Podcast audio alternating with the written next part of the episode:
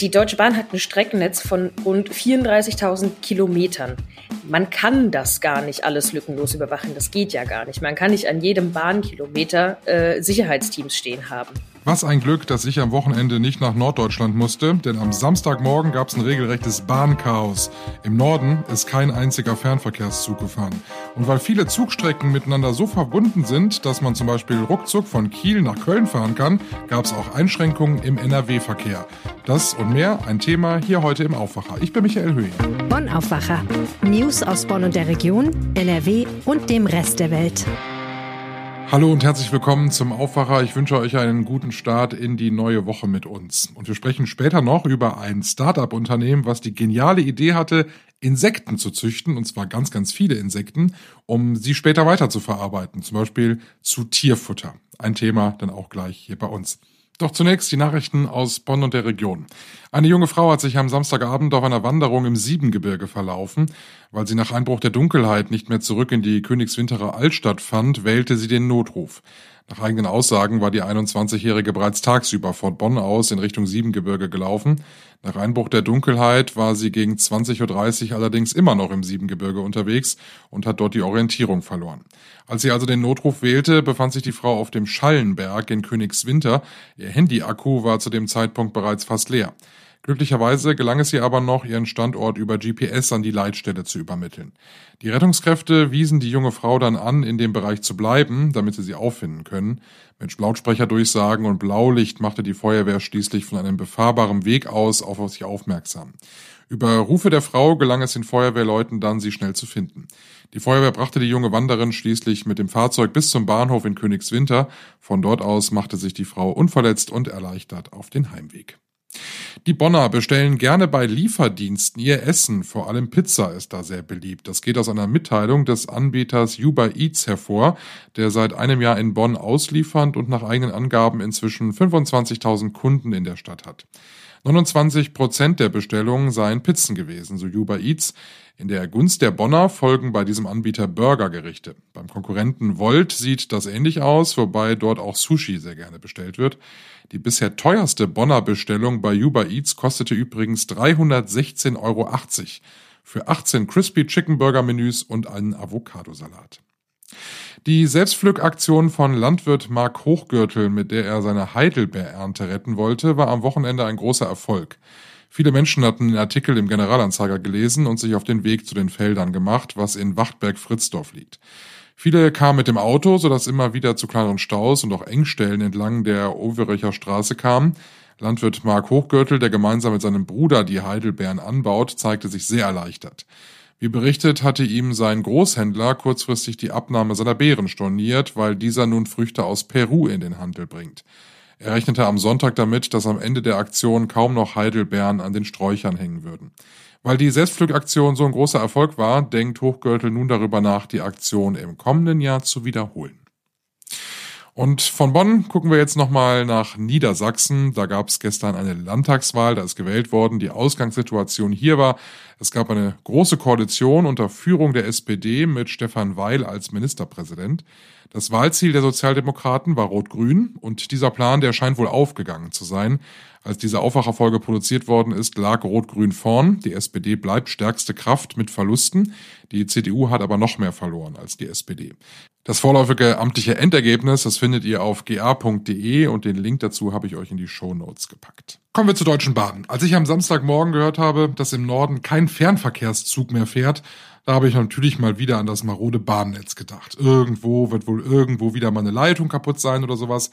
Kein ICE, kein Intercity ist gefahren. Es gab keine Funkverbindung zwischen den Zügen und der Leitstelle. Und da geht Sicherheit eben vor, deshalb blieben die Züge stehen. Die Auswirkungen, die waren auch bei uns in NRW zu spüren. Und wie wir wenig später ja auch erfahren haben, lag ein Grund für dieses ganze Chaos auch bei uns im Land. Lilly Stegner hat unter anderem mit der Bahn gesprochen. Hallo Lilly. Hi. Fassen wir mal zusammen. Was war das für ein Samstagmorgen bei der Deutschen Bahn? Also es kam am Morgen kam die Meldung, dass der Zugverkehr in ganz Norddeutschland ausfällt. Das hat sich dann natürlich auch auf NRW ausgewirkt, weil vor allem eben die großen Verbindungen zwischen den Städten wie Berlin, Hamburg, Hannover, Köln, Düsseldorf waren davon auch betroffen. Es fuhren weder Fern- noch Regionalzüge im Norden von Deutschland. Und das hat natürlich für einiges Chaos gesorgt und äh, ganz viele Zugreisende haben dann versucht, auf alternativen Routen, zum Beispiel über Frankfurt, ähm, dann ihre Strecken zu bewältigen. Und das hat dafür gesorgt, dass die Züge sehr überlastet waren. Also ähm, es war dann, die, die, die Störung war relativ schnell behoben. Bis zum Vormittag, Mittag war die, die, die Störung an sich behoben. Aber es war eben so, dass bis in den Abend hin sich da noch volle Züge, dicht gedrängte Menschen in Abteilen überall getummelt haben und und das hat sich aber im Laufe des Sonntags dann auch wieder normalisiert. Am Sonntag gab es davon schon keine Auswirkungen mehr. Jetzt habe ich gerade gesagt, ich habe spontan ans marode Bahnnetz gedacht. Bei der Bahn ist ja immer irgendwas. Im Sommer gehen die Klimaanlagen nicht, im Winter liegt Laub oder Schnee auf der Strecke. Wie war es denn diesmal? Es gab ja tatsächlich einen sehr technischen Grund, für den die Bahn aber im ersten Schritt nichts konnte. Ne? Also in diesem Fall war es jetzt so, und das finde ich selbst auch irgendwie ein bisschen ähm, verwunderlich fast schon, dass Kabel durchtrennt wurden. Aber es waren eben Kabel, die dafür zuständig sind, dass der komplette Funkverkehr zwischen Zügen und Leitstellen funktioniert. Und wenn da eben kein Kontakt mehr ist, dann können, da, dann können Zugverbindungen nicht aufrechterhalten werden, weil eben nicht mehr klar ist, wann wo Züge fahren. Und äh, ja, im schlimmsten Fall wird es dann halt zu Kollisionen kommen oder Zügen, die nicht da landen, wo sie landen sollen. Und relativ schnell war klar, dass das vermutlich aller Wahrscheinlichkeit nach ein bewusster Sabotageakt gewesen ist und nicht einfach ein technischer Defekt. Man ermittelt da gerade, der Staatsschutz des Berliner Landeskriminalamtes ist da gerade am Werk, auch das Polizeipräsidium Bochum ist damit im Boot, denn es war wohl an zwei Stellen, einmal in Berlin und einmal in Herne hier in NRW. Und jetzt muss man eben noch herausfinden, wer das genau war. Man geht aber mittlerweile auch davon aus, dass ein staatlicher Akteur da nicht ausgeschlossen ist. Und wenn man jetzt hört, ein staatlicher Akteur könnte dahinter stecken, dann würden wir natürlich aufgrund der gesamtpolitischen Lage aktuell davon wahrscheinlich Russland am ehesten das Ganze zutrauen. Das ist alles im Moment noch Stochern im Dunkeln. Wir wissen alle noch nicht, was da genau passiert ist. Die Ermittlungen laufen, wie gesagt. Aber ja, es gibt auch Stimmen, die schon da Russland im Verdacht hatten. Denn es ist natürlich so etwas Kritisches wie so eine Bahninfrastruktur. Man hat ja gemerkt, welche großen Auswirkungen das hatte und auch weit über die Region hinaus, in der es zu Zugausfällen kam. Also es gibt immer mehr Stimmen, die sagen, das könnte auch damit zusammenhängen, ja.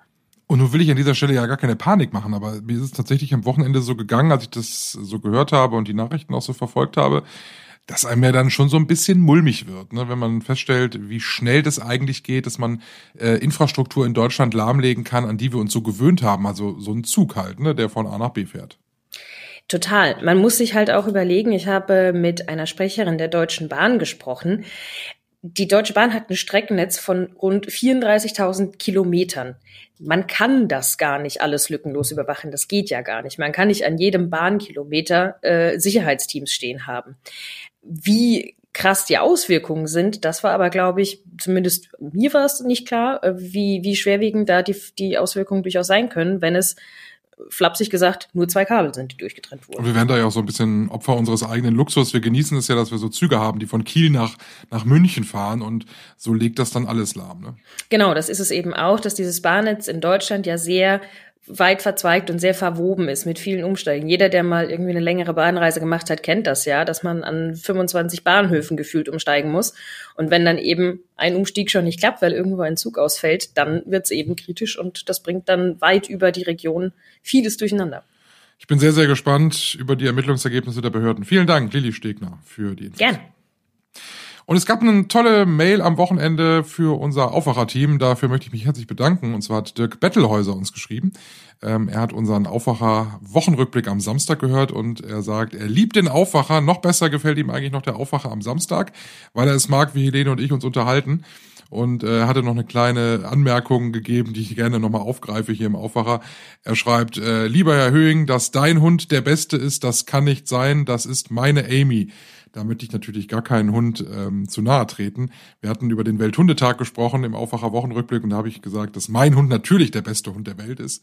Aber das sieht, glaube ich, jeder Hundebesitzer so. Vielen Dank, Dirk, für die nette E-Mail, haben wir uns sehr darüber gefreut. Bleib uns weiter treu hier im Aufwacher. Und wenn ihr uns was sagen wollt, gerne Lob und Kritik für den Aufwacher loswerden möchtet, dann geht das wunderbar per E-Mail. Schreibt uns gerne an aufwacher.rp-online.de. Da freuen wir uns sehr über eure Rückmeldung. Wir kommen zu unserem zweiten Thema und das ist eine Gründergeschichte. Gründer sind ja momentan sehr gefragt. Spätestens seit der Höhle der Löwen interessieren sich ganz viele für Geschichten, wie junge Menschen oder auch ältere Menschen eine Erfindung haben und damit ein Startup aufbauen. Und drei Männer aus Ahaus, die hatten eine große Fabrikhalle und haben sich überlegt, was können wir hier auf diesen 10.000 Quadratmetern eigentlich Schönes machen? Und da ist ihnen die Idee gekommen, wir könnten doch einfach Insekten züchten. Und das machen sie auch, nämlich eine ganz komische Fliege wird dort gezüchtet gezüchtet und wird dann verarbeitet. Das müssen wir uns mal ein bisschen näher erklären lassen von Jana Marquardt aus der Wirtschaftsredaktion, die sich auch um Start-up-Geschichten und äh, Start-up-Unternehmen kümmert bei uns in der Redaktion und diese ganzen spannenden Geschichten so ein bisschen im Blick hat. Hallo Jana. Hallo.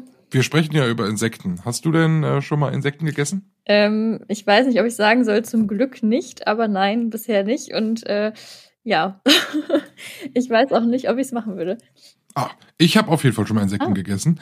Ähm, und zwar im Thailand-Urlaub. Da waren wir mal auf einem Markt und da sind wir so ein bisschen rumgeschlendert und eigentlich hatte ich gar nicht vor, da jetzt irgendwas Exotisches zu essen, aber irgendwann hielt mir jemand so einen Spieß hin und da war halt irgendwas drauf. Ich weiß nicht mehr genau, was es war.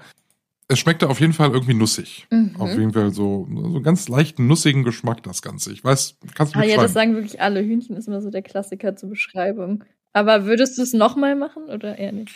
Ja, schwierig zu sagen. Also, ich sag mal so, jetzt aus dem Bauch raus würde ich eher sagen, nee. Ähm, man soll ja nie, nie sagen, aber nee, es war schon ein komisches Gefühl. Man wusste nicht, was man da so isst und äh, so diese Konsistenz und wenn man da so drauf beißt und diese Geräusche, die sich dadurch entwickelt haben, das hat mich irgendwie nicht so gefallen. Nun hast du ein junges Unternehmen getroffen, die Insekten züchten. Ähm, wie kommt man auf diese Idee? Also irgendwie muss es ja mal so eine Initialzündung gegeben haben. Ja, sehr gute Frage. Ähm das war bei diesem jungen Unternehmen so, das heißt übrigens Illosense und kommt aus Ahaus.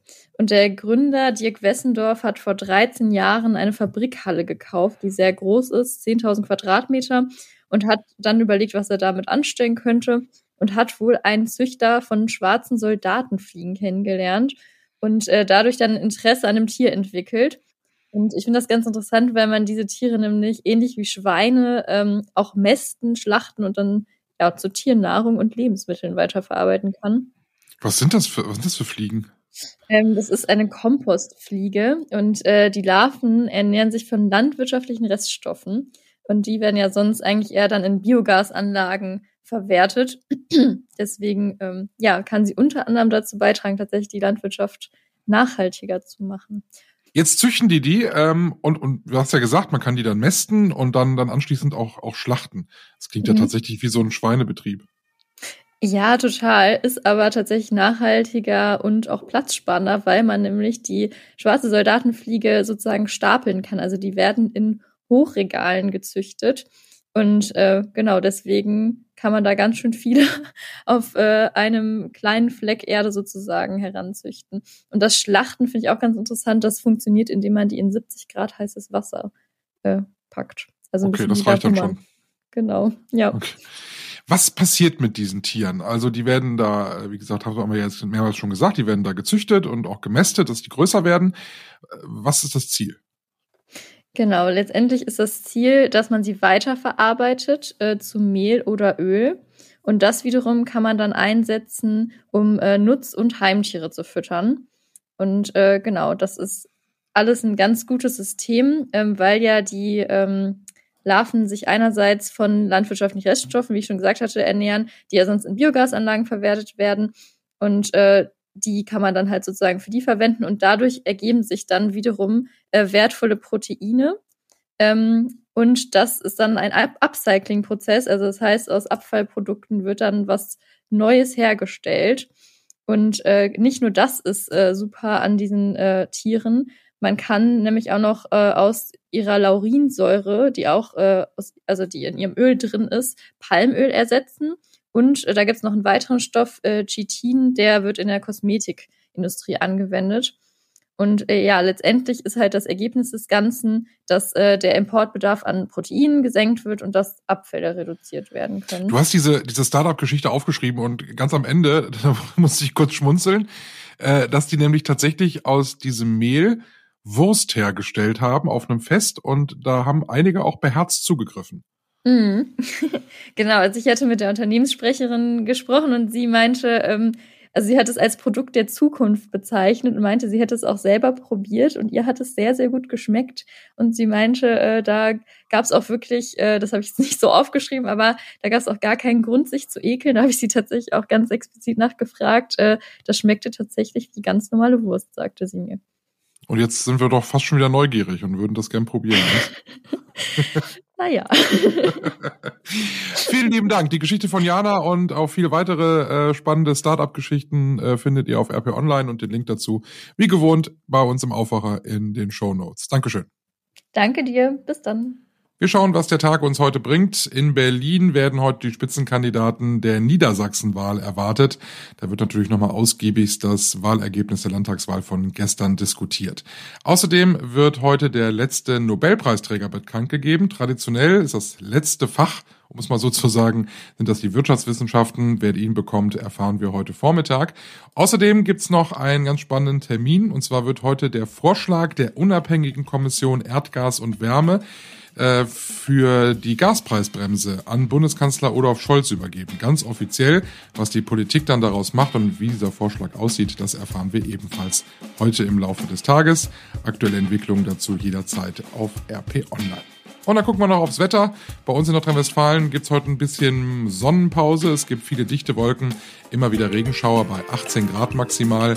Aber schon morgen gibt es Sonne und Wolken wieder im Wechsel. Dann wird's ein bisschen kühler mit 14 Grad. Aber es bleibt dann vermutlich bis zum Wochenende regenfrei. Das war der Aufwacher für heute Montag, den 10. Oktober. Ich bin Michael Höhing, wünsche euch einen schönen Start in die Woche. Mehr Nachrichten aus Bonn und der Region gibt's jederzeit beim Generalanzeiger. Schaut vorbei auf ga.de.